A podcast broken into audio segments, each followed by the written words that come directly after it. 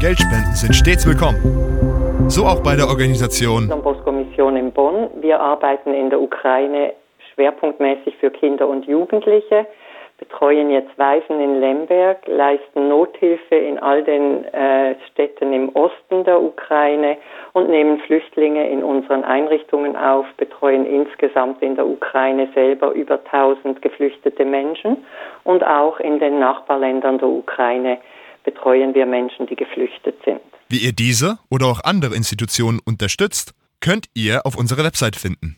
radiodarmstadt.de Ich heiße euch herzlich willkommen zu unserem Interview. Wir führen dieses Interview telefonisch. Mein Name ist Tamara Krutschau und ihr sagt bitte eure Namen selber, damit ich nicht irgendetwas falsch ausspreche. Hallo, mein Name ist Irina Merz. Hallo Irina. Ich heiße Anna Demchenko. Hallo. Hallo Anna. Wir haben uns auf ein Du geeinigt und ich glaube, das ist auch die gute Basis für so ein Interview. Wir ja. Sprechen über den Einmarsch der russischen Truppen in die Ukraine. Wir sprechen über das Thema Ukraine, was uns seit einem Jahr begleitet. Und jetzt erstmal sprechen wir über euch beide, Irina und Anna. In welcher Reihenfolge ihr antwortet, ist mir egal. Ihr dürft einfach erzählen, wer seid ihr, was macht ihr, ja, und ihr kommt beide aus der Ukraine. Das sollte ich vielleicht den Zuhörern nochmal mitgeben. Genau, äh, dann fange ich an. Ähm, ich, ähm, äh, genau, ich bin äh, äh, Ukrainerin. Ich komme ähm, aus der Stadt Vinica in der Ukraine, was äh, in Zentralukraine liegt. Ähm, genau, in Deutschland lebe ich seit 2005, äh, also 18 ähm, Jahre schon bald und elf Jahre in Darmstadt, seit elf Jahren. Dann bin ich jetzt dran. Ja, ähm, auch ich lebe schon sehr lange in Deutschland. Ähm, Im März werden es 20 Jahre sein. Wenn ich jetzt ausspreche, wird mir jetzt schon ein bisschen leicht übel davon, also schon richtig lange. Ähm, ich komme aus ähm, Kremenchuk, das ist Poltava-Gebiet, wenn man auf ukrainische Karte schaut und so großen blauen Fleck ziemlich in der Mitte sieht, das ist Kremenchuk Stausee und da ziemlich in der, in der Nähe wohnt, wohnt meine Familie. Mhm. Und ähm, ihr habt aber beide Familie hier in Deutschland. Also nicht die Ursprungsfamilie, aber ich sage jetzt mal, bei Irina weiß ich, sie ist verheiratet und hat ein Kind. Äh, genau. Ähm, ich bin verheiratet, äh, habe sechsjährigen äh, Sohn ähm, meine Mama und meine Schwester leben auch in Deutschland, ähm, auch schon ziemlich lange. Ähm, genau. Ähm, auch ich bin ähm, verheiratet, habe zwei Kinder. Meine Ursprungsfamilie äh, lebte aber vor dem Kriegbeginn in der Ukraine und jetzt äh, ist sie teilweise tatsächlich hier und teilweise ist immer noch dort. Also deutlich zerrissene Familie. Ja, kann man so sagen. Hm. Aber ich glaube, wir sind nicht die einzigste Familie, die durch diesen furchtbaren Krieg zerrissen ist. Leider. Ganz sicher nicht. Es sind ganz viele, das weiß ich auch schon. Ähm, genau deshalb sprechen wir jetzt hier, weil das nämlich das ist, was unsere Zuhörer und Zuhörerinnen interessiert. Und ähm, die möchten gerne ähm, wissen, ähm, wie, wie lebt ihr damit? Also wie, ähm, wie, wie geht es euch seit einem Jahr und was habt ihr für euch entwickelt? Ihr habt ja ähm, quasi, ihr seid relativ schnell in Aktion gegangen. Erzählt doch mal ein bisschen darüber. Magst du anfangen? Ähm, ja, äh, das ähm, war so eine, ein, ein Schock, äh, anfänglich, anfänglicher Schock erstmal. Ähm, wir konnten überhaupt nicht glauben, dass es äh, so weit kommen könnte jemals. Und ähm, ja, ich sag mal, also ich persönlich war, glaube ich, zwei, drei Tage richtig ähm, schockiert und wusste wirklich nicht, wie, das weitergehen soll und äh, wie kam das überhaupt dazu. Und äh, ja, irgendwie kamen einfach ständig Tränen, weil ähm, von Tag zu Tag wurde es immer schlimmer mit den Angriffen und es wurde immer deutlicher, dass es mm, wirklich äh, länger andauern wird. Ja. Und ähm, genau, also wir, ich weiß noch, also am 25. Februar äh, hat meine Schwester Geburtstag. Wir waren damals äh, mit der Familie bei ihr und ähm, ja, also über Feier konnte man dann nicht reden. Wir saßen da und haben Nachrichten verfolgt und ja. äh, nur geweint.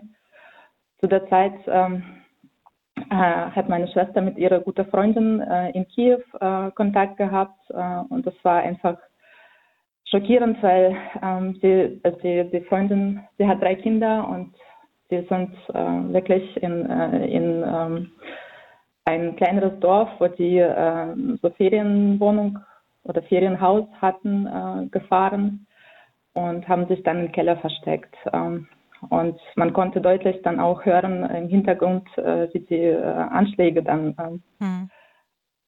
also wie die Bomben angeschlagen sind. Und genau, das, also wenn ich jetzt ähm, daran denke, ich kriege immer noch wirklich Gänsehaut und mhm. ähm, also es, äh, ja, es war einfach Schockzustand. Und ähm, genau, ich glaube, äh, am Sonntag, äh, das war äh, 27., 28., habe ich dann einmal angerufen. Äh, ja, das, das war halt wirklich, äh, das, wir haben dann gleich losgeweint und äh, wussten nicht, wie wir, also was, was wir machen sollen, aber irgendwie doch äh, im Gespräch kamen wir dazu, dass wir handeln sollen und ähm, es war klar, dass, ähm, dass da Hilfe gebraucht wird, dass schon einige Städte in, in Osten ähm, wie auch äh, im Süden und eigentlich überall äh, zerbombt waren und äh, in Medien kamen ja auch, kamen ja auch Nachrichten, dass äh, so humanitären äh, Notstand auch äh, aufgerufen wurde. Genau, und dann ging der Aufruf am Montag. Ähm, am Sonntag, wir, das war noch am Sonntag tatsächlich. Genau, also du hast am Sonntag, äh, ich habe dann am Montag mhm. Aufruf gemacht. Ähm, in, äh, eigentlich nur in einer Gruppe, das war eine WhatsApp-Gruppe, eine Flohmarkt-WhatsApp-Gruppe hier in Eberstadt. Und das hat sich ähm, innerhalb von kürzester Zeit sehr weit getragen dann auch. Äh, ich habe Anrufe bekommen. Ich glaube, jede Minute hat jemand angerufen und gefragt, äh, wo die Sachen hier hingebracht werden können. Und genau, ähm, ich glaube, jetzt kann die Anja auch erzählen. genau. Ähm, die haben tatsächlich ähm, am Sonntag ähm, angefangen äh, die Spenden zusammen. Und zwar, mir ging es eigentlich ähnlich so wie die Irina. Donnerstag früh äh, hat damit begonnen, dass mein Mann, der steht bei uns immer sehr früh auf, damit er in äh, Ruhe noch seine Zeitung lesen kann. Er hat mich geweckt und hat gesagt, steh auf, Krieg hat begonnen. Und da ist die Welt zusammengebrochen einfach. Und ähm, die ersten drei Tage gab es wirklich nichts außer Nachrichten schauen und weinen. Und irgendwie ähm, war das, war das nicht mehr das, was, was ich machen konnte, weil es gab einfach keine, keinen Tränen mehr und äh, ich bin dann einfach bis spät in die Nacht durch Nachtlichten äh, das Telefon gescrollt und bin irgendwann auf einen Aufruf aus Frankfurt gestoßen, dass sie ähm, dort ähm, ein LKW mit humanitären Gütern für die Ukraine sammeln. Ja. Ich habe meinen Mann geweckt und habe gesagt, äh, ich glaube, wir sollen was sammeln, wir sollen nach Frankfurt die Sachen bringen, damit ähm, die in die Ukraine gefahren werden können. Mhm. Worauf mein Mann gesagt hat, warum? Wir können doch selbst fahren. Du mhm. kannst fahren, ich kann fahren, wir machen das selbst. Und so sind wir am Sonntag früh aufgewacht mit der Idee, dass wir einen Sprinter in die Ukraine äh, fahren. Wir hatten weder Sprinter noch die Sachen, die wir fahren konnten, aber ich, hab, ich hab, war zuversichtlich und habe auf Instagram einen Post geschrieben, das war am 27. früh und am 27. Abend haben wir schon die Sachen für einen Sprinter gehabt, ähm, haben aber allerdings immer noch keinen Sprinter, den wir fahren konnten. Ähm, es hat sich ähm, tatsächlich ähm, sehr schnell verbreitet. Ähm, ich habe keine Ahnung, wie viel und über welchen Medien diese Post geteilt worden ist. Ich weiß, dass sehr viel über Facebook äh, geteilt worden ist oder so wie die Irina, die dann in eigene Gruppen dann diese Post weiter verteilt hat. Äh, Fakt war, dass innerhalb von drei Tagen, also erstmal war unser Hof voll und unsere Garage, dann waren die Garagen von Nachbarn voll. Dann stand irgendwann die ganze Straße mit Sachen äh, vollgestopft, wo kein Auto mehr vorbeifahren konnte. Und die Nachbarn, die waren so toll. Ich komme, also ich wohne in Wimbachhahn und äh, da ist die Gemeinschaft und diese, diese Zusammenhalt einfach unglaublich groß. Und innerhalb von wenigen Stunden haben sie tatsächlich einen Traktor organisiert mit, mit dem Anhänger. Und dieser Traktor hat die Sachen in die Halle weggefahren, die auch quasi dafür organisiert worden ist, die bis dahin leer äh, stand. Und dann äh, innerhalb von weiteren äh, wenigen Stunden ähm, hat man, also man hat festgestellt, dass es nie im Leben äh, mit einem Sprinter äh, weggefahren werden kann, weil es waren so viele Sachen, mhm. dass einfach die Bergen von Lebensmittel, äh, Decken, äh, warme Kleidung, Schuhe und und und Hygieneartikel. Ja, ähm, die Nachbarn haben tatsächlich irgendwie einen LKW gezaubert mit einem Anhänger und zwar in Oberramstadt gibt es eine Fahrschule und diese Fahrschule, die haben gesagt, wir stellen euch so einen LKW zur Verfügung. Eine andere Firma hat ähm, Spritkosten uns zugesichert, dann äh, noch zwei Fahrer haben sich freigenommen, die gesagt haben, wir haben LKW-Führerschein, wir können fahren. Und so hat diese Spendenaktion ähm, eine Woche nicht eine Woche, fünf Tage nach dem Beginn von, äh, von, von Aufruf standen wir alle ähm, im Hof ähm, bei der Halle und haben gepackt und am Ende sind gleichzeitig acht Busse und ein 40 Stunden LKW mit dem Anhänger in verschiedene Richtungen, aber Richtung ukrainische Grenze gefahren. Wahnsinn. Genau, das war der Anfang. Großartige, großartige Leistung. Ja, also. ja das war echt unglaublich. Die, die, ich, ich erzähle kriege Gänsehaut nach wie vor die Menschen, was, was diese Menschen, die zum größten Teil einfach, die ich zum ersten Mal im Leben gesehen habe, teilweise, ähm, das ist einfach unbeschreiblich, was da von Solidarität und von Zusammenhalt, von Menschlichkeit, von Offenheit und von Liebe, was da alles gestrahlt worden ist. Das ist einfach unglaublich.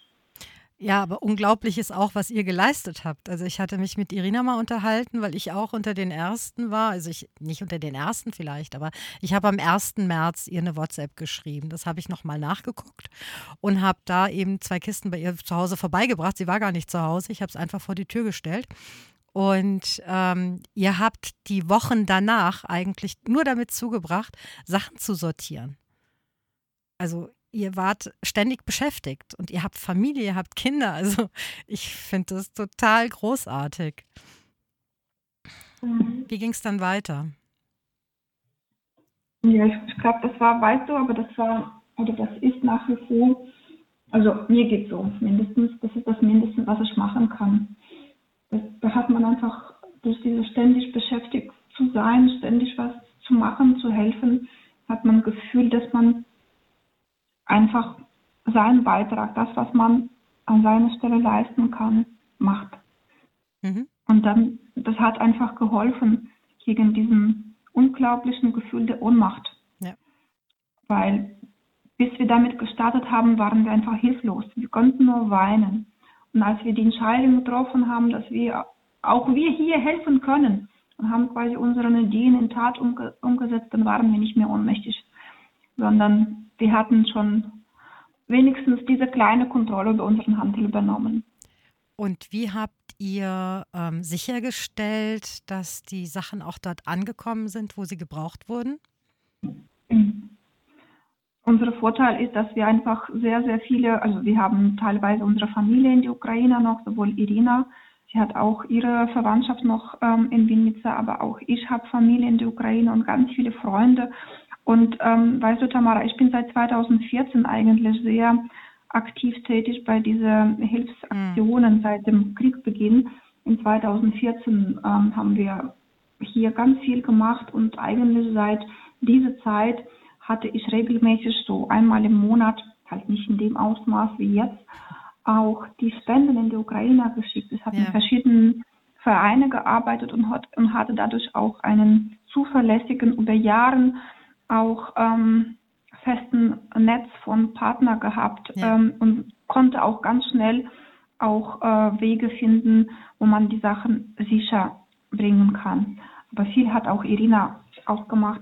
Ja, ähm, genau. Also wie Anna gesagt hat, ähm, Teil von meiner Familie lebt noch in Vinica.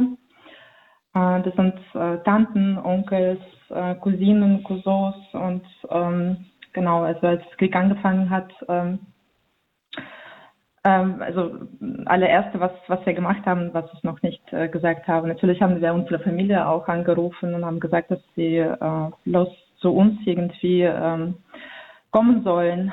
Ähm, die Antwort war aber sehr deutlich, äh, dass, äh, dass sie das nicht äh, machen werden, solange es äh, einigermaßen äh, noch ruhig war, wobei da auch ganz am Anfang ähm, äh, auch äh, in der Nähe von Vinica Raketen angeschlagen wurden, ähm, da bei uns ähm, auch äh, einige militärische ähm, Kasernen sind und auch äh, äh, Munitionslager und das wurde gleich am Anfang, also es war, ich glaube, der 3. März ähm, wurden sie zerstört.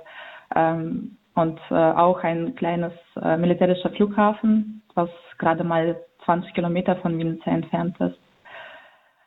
Äh, genau, und ähm, da die Familie dort ist, natürlich waren wir immer im Kontakt und ähm, äh, ja, als die Spenden zusammenkamen und äh, ich habe dann auch gefragt, was, was äh, an, also welcher Bedarf dann auch besteht äh, äh, in, in Vinica selbst, weil äh, meine, meine Cousine zum Beispiel, äh, sie ist Krankenschwester und hat Kontakt auch mit äh, vielen Krankenhäusern und äh, Ärzten ähm, in Vinica, unter anderem auch äh, militärische Hospiz.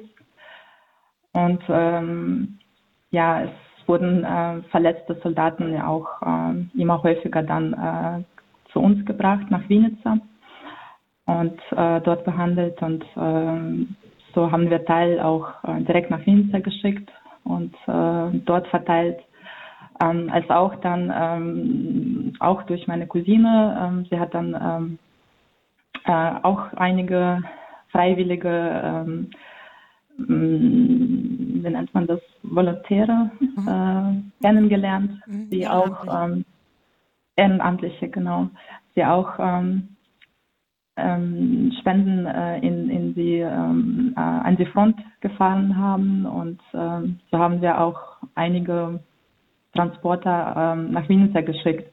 Und da gab es auch zu der Zeit ähm, ähm, ganz große äh, Halle für die, für die Spenden.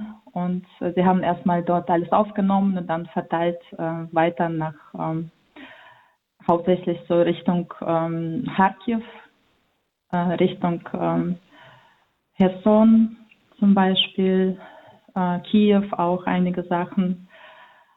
Genau. Ähm, wie, wie ging es denn dann weiter? Also ihr habt die ersten Wochen wirklich immer weiter Spenden gesammelt und die tatsächlich auch selber teilweise ähm, dorthin transportiert, an der Grenze übergeben. Und ähm, wie, wie lange ging das? Also ich meine, wie lange kann so etwas gehen? Rein körperlich ist das ja auch eine große Belastung. Und ähm, ja, erzählt mal ein bisschen. Wie ging es im Sommer weiter? Wir haben noch nicht aufgehört der Krieg geht weiter und wir sind weiterhin dabei. Hm. Das heißt, ähm, das, was am Anfang ähm, ins Leben gerufen worden ist, hat sich im Laufe des Jahres ähm, umgewandelt in verschiedene Projekte. Die Volumen sind jetzt andere geworden als ähm, im März oder im April letztes Jahres, aber wir machen nach wie vor das, was wir gemacht haben. Ähm, das heißt, wir sammeln nach wie vor Spenden, wir verschicken nach wie vor Spenden in die Ukraine, wir, unterstüt wir unterstützen nach wie vor verschiedene Projekte dort vor Ort. Ähm, aber jetzt konkret, wie das dann ähm, Anfang März ähm, weitergegangen ist, wir sind dann am äh, 5. März sind wir dann in die Ukraine gefahren beziehungsweise an die ukrainische Grenze. Nur ein Sprinter ist dann in die Ukraine selbst reingekommen. Alle anderen haben ausgeladen kurz vor Grenze, teilweise in Polen, teilweise in Ungarn, teilweise in Slowakei. Also in verschiedenen Punkten haben wir die Sachen ausgeladen.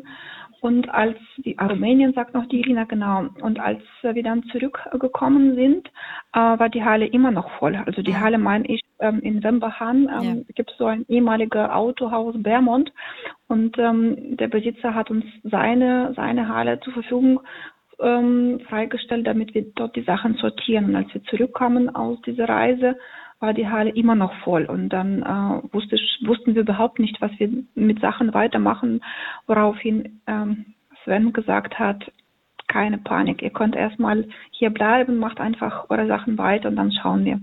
Und in dieser Halle sind wir immer noch drin. Mhm. Ähm, nur am Anfang, um, Anfang März haben wir die Sachen ähm, intensiv in die Ukraine geschickt. Das war ein Sprinter pro Woche ganz am Anfang.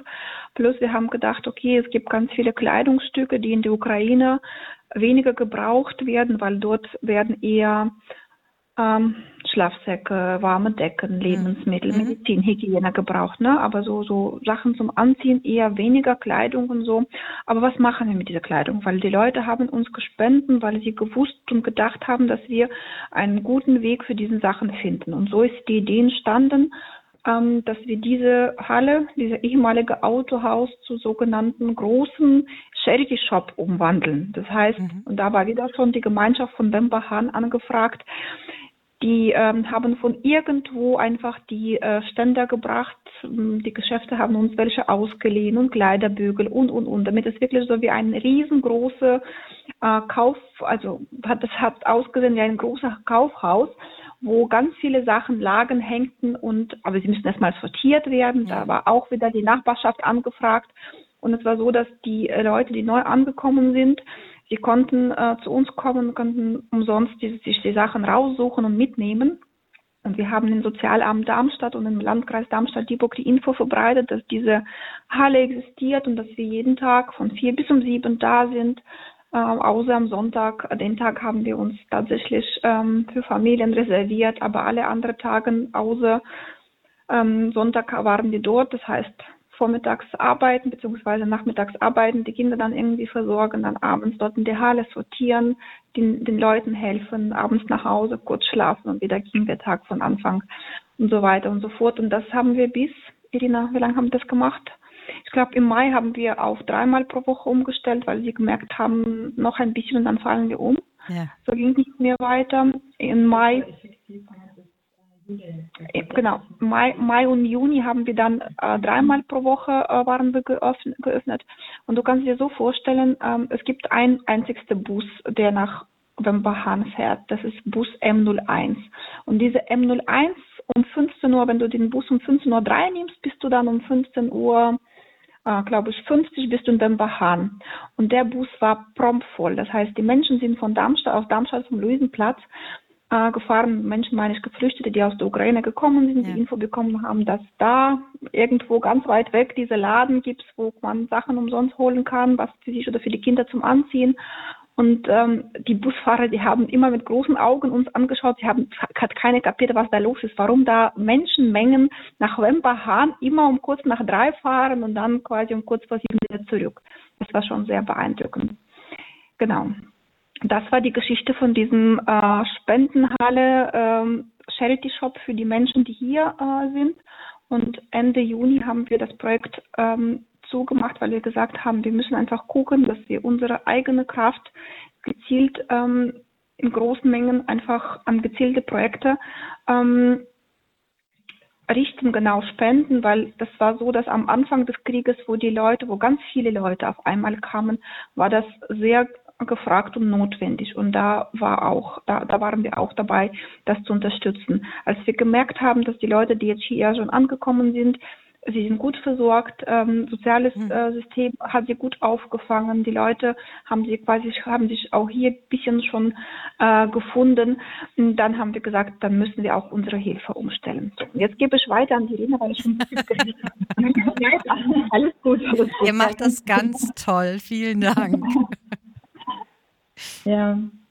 ja, das war so unser äh, Lebensabschnitt, was äh, sehr ähm, mit ganz viel ähm, ja, Aktion äh, gefüllt war. Ja. Wir haben sehr viele Menschen kennengelernt, ähm, viele Ukrainer, wie Anja auch erzählt hat, äh, die flüchten müssten und äh, die haben uns natürlich auch ganz fleißig geholfen, zum Beispiel die Sachen zu sortieren. Ähm, und so entstanden einige Freundschaften und ähm, ja, also einige äh, sind schon zurückgekehrt in die Ukraine und ähm, ja, und äh, einige sind noch hier geblieben. bis, bis dann Krieg vorbei sind, ähm, äh, vorbei ist, genau.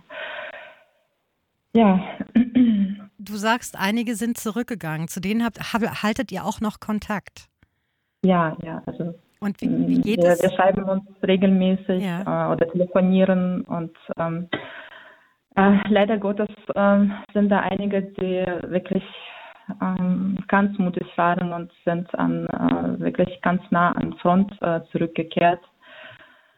Ähm, ja, das äh, eine Familie zum Beispiel, die ist in Otjakov, das ist ähm, Nikolaev-Gebiet. Ja, in der Nähe von Nikolaev, genau. Da,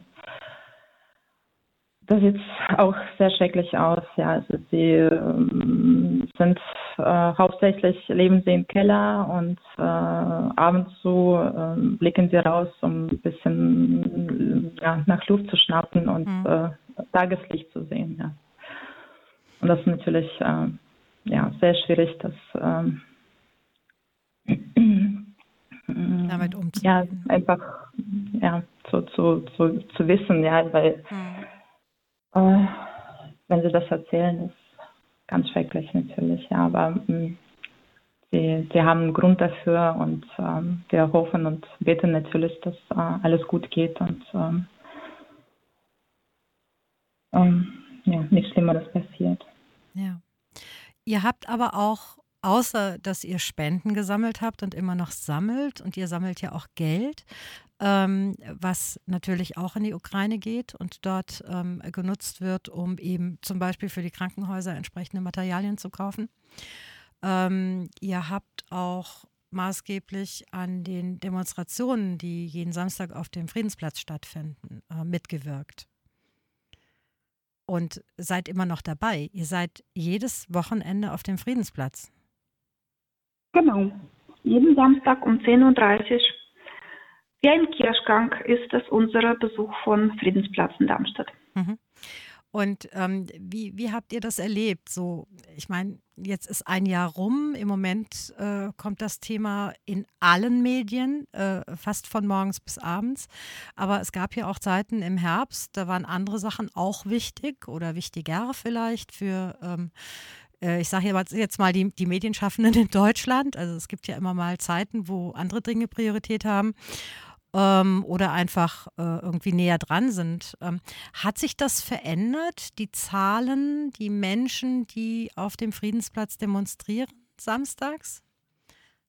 Sind das eher mehr, ah ja, das, das eher weniger? Das verändert sich ständig wie eigentlich alles in unserem Leben. Und leider ist es so, dass man, dass, dass ein Mensch sich an alles gewöhnt. Ne? Und ähm, das ist äh, so, dass man sich auch an Krieg langsam gewöhnt hat. Ne? Und das ist weder gut noch schlecht, das ist einfach so. Auch die Menschen, die in der Ukraine sind, auch sie gewöhnen sich an diese Raketen, an Bomben. Äh, sie, man, man gewöhnt sich einfach. Das passiert automatisch. Um, ähm, und wir stellen fest, dass auch die Menschen hier in Deutschland, sowohl die Einheimischen, aber auch ähm, die Geflüchteten, die jetzt hier neues Zuhause gefunden haben, auch sie gewöhnen sich langsam und natürlich äh, kommt irgendwie auch ähm, Alltag und Routine und die Kinder und die Kinder werden krank, man ist selbst vielleicht nicht so fit und ich meine, das ist auch so diese emotionales auch äh, man ist man manchmal ist man in der Lage ähm, zu kommen, man nicht, aber es gibt immer äh, die Gesichter, die man, die man jeden Samstag sieht. Ähm, es gibt Menschen, die manchmal kommen und dann sind sie wieder weg und dann kommen sie wieder. Es gibt auch Menschen, die neu sind. Man hat immer wieder neue Gesichter, weil das ist leider so, dass nach wie vor, auch wenn nicht in solchen Maßen, aber die neuen Leute tatsächlich kommen.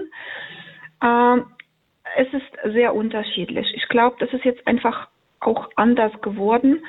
Ähm, vielleicht nicht, vielleicht Samstag sind nicht mehr so viele Leute, wie das vor einem Jahr ganz am Anfang war. Aber die kommen, die, die, diejenigen, die kommen, die sind da. Und diejenigen, die kommen, sie möchten ein Zeichen setzen und für die ist das auch unglaublich wichtig. Das ist Gefühl der Gemeinschaft, das ist Gefühl der Zusammenhalt. Es ist einfach Gefühl, sich ähm, unter, unter Menschen zu fühlen, die einen verstehen und tragen.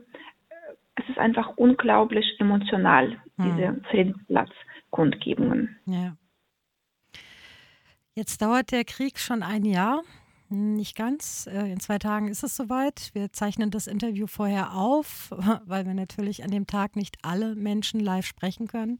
Es gibt ganz viele Veranstaltungen. Jetzt ist der Krieg fast ein Jahr alt. Ähm, wie, wie geht es euch persönlich? Also ich habe jetzt ganz viel ähm, Traurigkeit gehört ähm, in dem, was ihr erzählt. Ähm, ihr habt viele Kontakte in die Ukraine, ihr fühlt mit euren Familien, die dort noch leben, mit Freunden, Bekannten. Ähm, wie, wie lebt man damit, ein Jahr Krieg? Naja, also wie Anja das schon äh, gerade gesagt hat, man, ja, also Menschen sind ähm, Gewohnheitstiere, sagt man ja so, glaube ich, in Deutschland. Mhm. Man hat sich gew gewöhnt, ja, aber ähm, gefühlt, ähm, ja, oder emotional äh, kann man sich, äh, zumindest wir, also Ukrainer, die, äh, die, die äh, Wurzeln in der Ukraine haben, das ähm, können wir einfach nicht verkraften. Ja, also äh, bei mir persönlich, es tut jedes Mal äh, unheimlich weh, wenn, wenn man dann ja, eigentlich jeden Tag Nachrichten schaut und da immer wieder Menschen sterben müssen äh, wegen, also das ist einfach ungerecht, ja. ja. Diese Ungerechtigkeit, das, äh, das macht wirklich, ähm, ähm, ja, es legt mich emotional äh, sehr nieder, ja. Mhm. Ähm, genau, und ja, also wir hoffen wirklich jeden Tag, dass es dann ein Ende nimmt. Leider ist es uns aber natürlich klar, dass, ähm, äh, dass es noch dauern kann, aber jede Nachricht, die jetzt ins Positive geht, wie zum Beispiel ähm, jetzt ähm, ja, Zusage von, von äh, ja, Hilfe, die für Unterstützung für unsere Verteidigung dann äh, geliefert werden soll. Das gibt uns die Hoffnung und ähm, ja, also wir glauben ganz fest daran, dass es dann ähm, bald ein, ein, Ende nimmt und mhm. äh, diese Leid dann zu Ende geht. Glaubt ähm, denn? Würde, ja, gerne, Anna.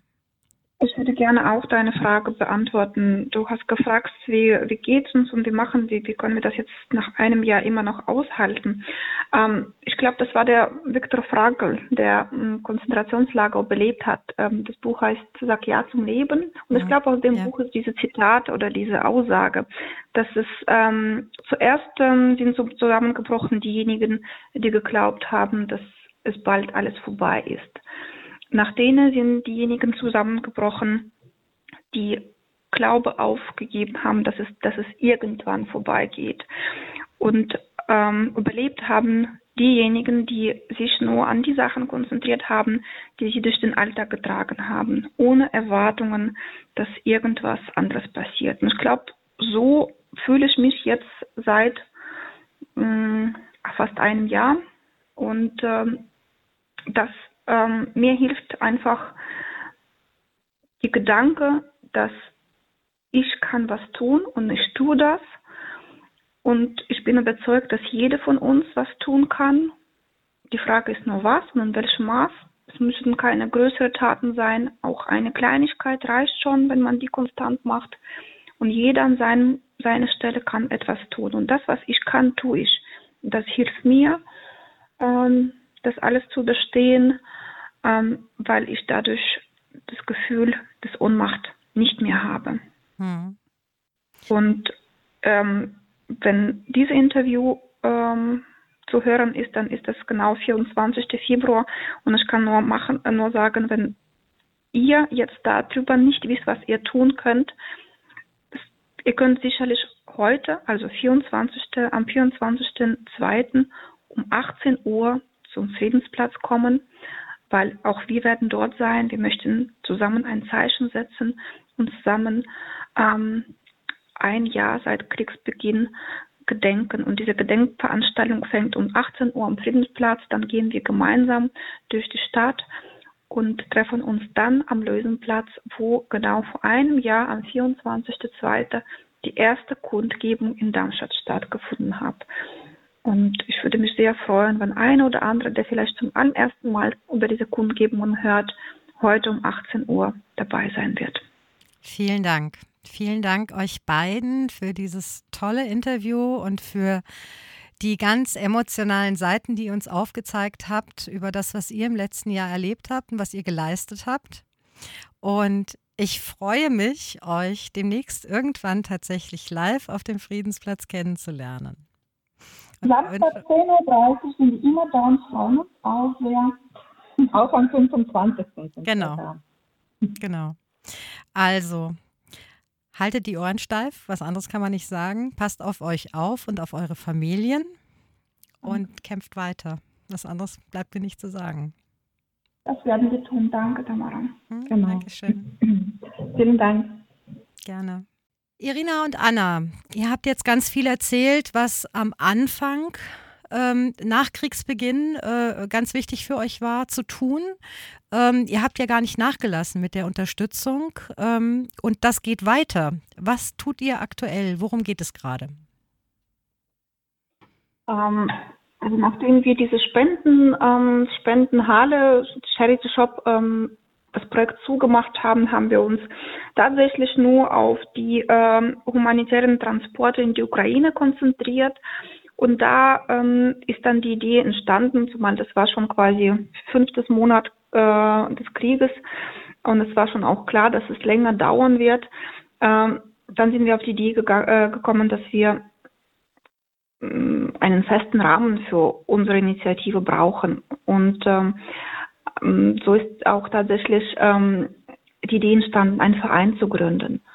Und ähm, das Verein, äh, das, äh, dieser Verein ist noch nicht da. Wir sind jetzt gerade dabei. Die Satzung ist fertig. Jetzt steht Termin beim Finanzamt, um Gemein, äh, Gemeinnützigkeit äh, anzu, äh, anerkennen zu lassen.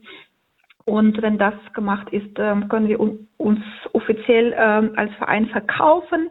Aber wir haben schon Namen und ich glaube, das ist schon ähm, halbe Miete. Die heißen Ukraida. Und zwar, das ist äh, so angedacht wie Ukraine in Darmstadt und Umgebung, mhm. äh, aber auch Ukraine sagt Danke.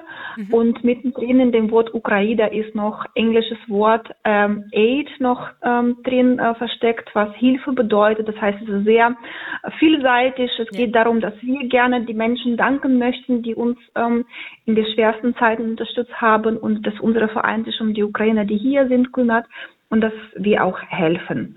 Genau. Und im Rahmen von diesen, von unserer Tätigkeit im Verein oder noch nicht äh, gegründete Verein machen wir sehr viele Projekte. Äh, wir unterstützen, also im Moment arbeiten wir sehr viel mit Krankenhäusern. Wir haben ähm, direkte Wege zu drei ähm, Krankenhäusern in der Ukraine. Einmal ist es in Kiew, vier. Ich gucke jetzt mal Irina an, das sind vier, nicht drei. Einmal in Kiew, einmal in Kharkiv einmal in Dnipro und äh, ein Krankenhaus in Vinica. Und in diese vier Krankenhäuser können wir auch ähm, regelmäßig die Sachen liefern und ähm, können auch sicher sein, dass sie dort gut und sicher ankommen und wirklich gebraucht werden. Ja, ja deswegen können wir auch weiterhin Spendensachen auch annehmen, ähm, allerdings jetzt gezielt für Krankenhäuser. Und genau. ihr sammelt ganz kurz, dass ich da einhake, ihr sammelt Spendengelder auch am Friedensplatz, wenn ihr euch samstags trefft. Bei den Friedenskundgebungen auf dem Friedensplatz habt ihr einen Stand und dort kann man Geld direkt an euch spenden beziehungsweise sich eine Kontonummer abholen, auf die dann das Geld auch überwiesen werden kann. Also Konto haben wir tatsächlich noch keine, weil wir erstmal diese Gemeinnützigkeit ah, okay. abwarten müssen, mhm. diese Anerkennung. Ja. Das heißt, mhm. man kann tatsächlich erstmal uns als Initiative unterstützen und das Geld in Bar spenden. Man kann auch gegen Spende verschiedene Sachen erwerben bei uns am Stand. Leckere Sachen zum Frühstück zum Beispiel oder irgendwelche äh, Symbolik, ukrainische Symbolik oder auch die Bücher über die Ukraine oder auf Ukrainisch. Ähm, genau, und mit dem Geld äh, finanzieren wir diese, äh, diese verschiedenen Projekte. Ähm, nächste Projekt, was zum Beispiel ansteht, ähm, ist ähm, Kauf eines Krankenwagens, äh, was dann äh, Richtung Kharkiv fährt.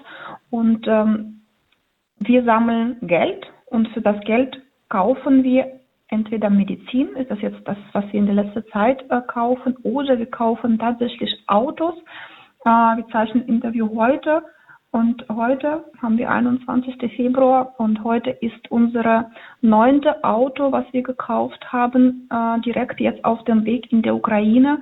Und zwar, das ist ein es wird ein Evakuierungsauto. Das Auto äh, fährt Artem, das ist unsere äh, auch unsere Unterstützer, der hier in Darmstadt seit Jahren lebt und ähm, äh, aber unglaublich viel uh, für die Ukraine jetzt macht und einmal pro Monat nimmt er sich drei bis vier Tage frei und fährt Autos in die Ukraine und übergibt sie dann direkt äh, kurz vor Frontlinie an die Ärzte, die dann die Menschenleben retten mit, mit den Autos. Genau. Ähm, und man kann uns entweder Geld spenden, klar, oder man kann auch unsere, uns äh, die Sachspenden auch abgeben. Wir sammeln zum Beispiel jetzt aktiv für Krankenhäuser, sammeln wir Bettwäsche, wir sammeln Handtücher, Einwegunterlagen, äh, aber auch Windeln für Erwachsenen. Für diejenigen, die vielleicht wirklich so eine Sachspende abgeben möchten, bitte achtet darauf, dass wir Windeln äh, mit, dem, mit einem Klettverschluss brauchen weil ähm, die tatsächlich für Verwundete und oft ähm, Menschen mit Amputationen verwendet werden und da ist ohne Klettverschluss leider sehr schwierig, die Sachen anzuziehen. Ja. Ja. Genau. Und diese Spenden, ich meine, Bettwäsche oder Handtücher, das ist meistens das, was jeder von uns zu Hause, wenn man ein bisschen zu viel davon hat. Also wenn jemand das spenden möchte, gerne können die Sachen samstags von 10.30 Uhr bis 11.30 Uhr am Friedensplatz abgegeben werden. Ja. Ähm, ich, würde noch, ich würde noch gerne dazu ähm, äh, zufügen.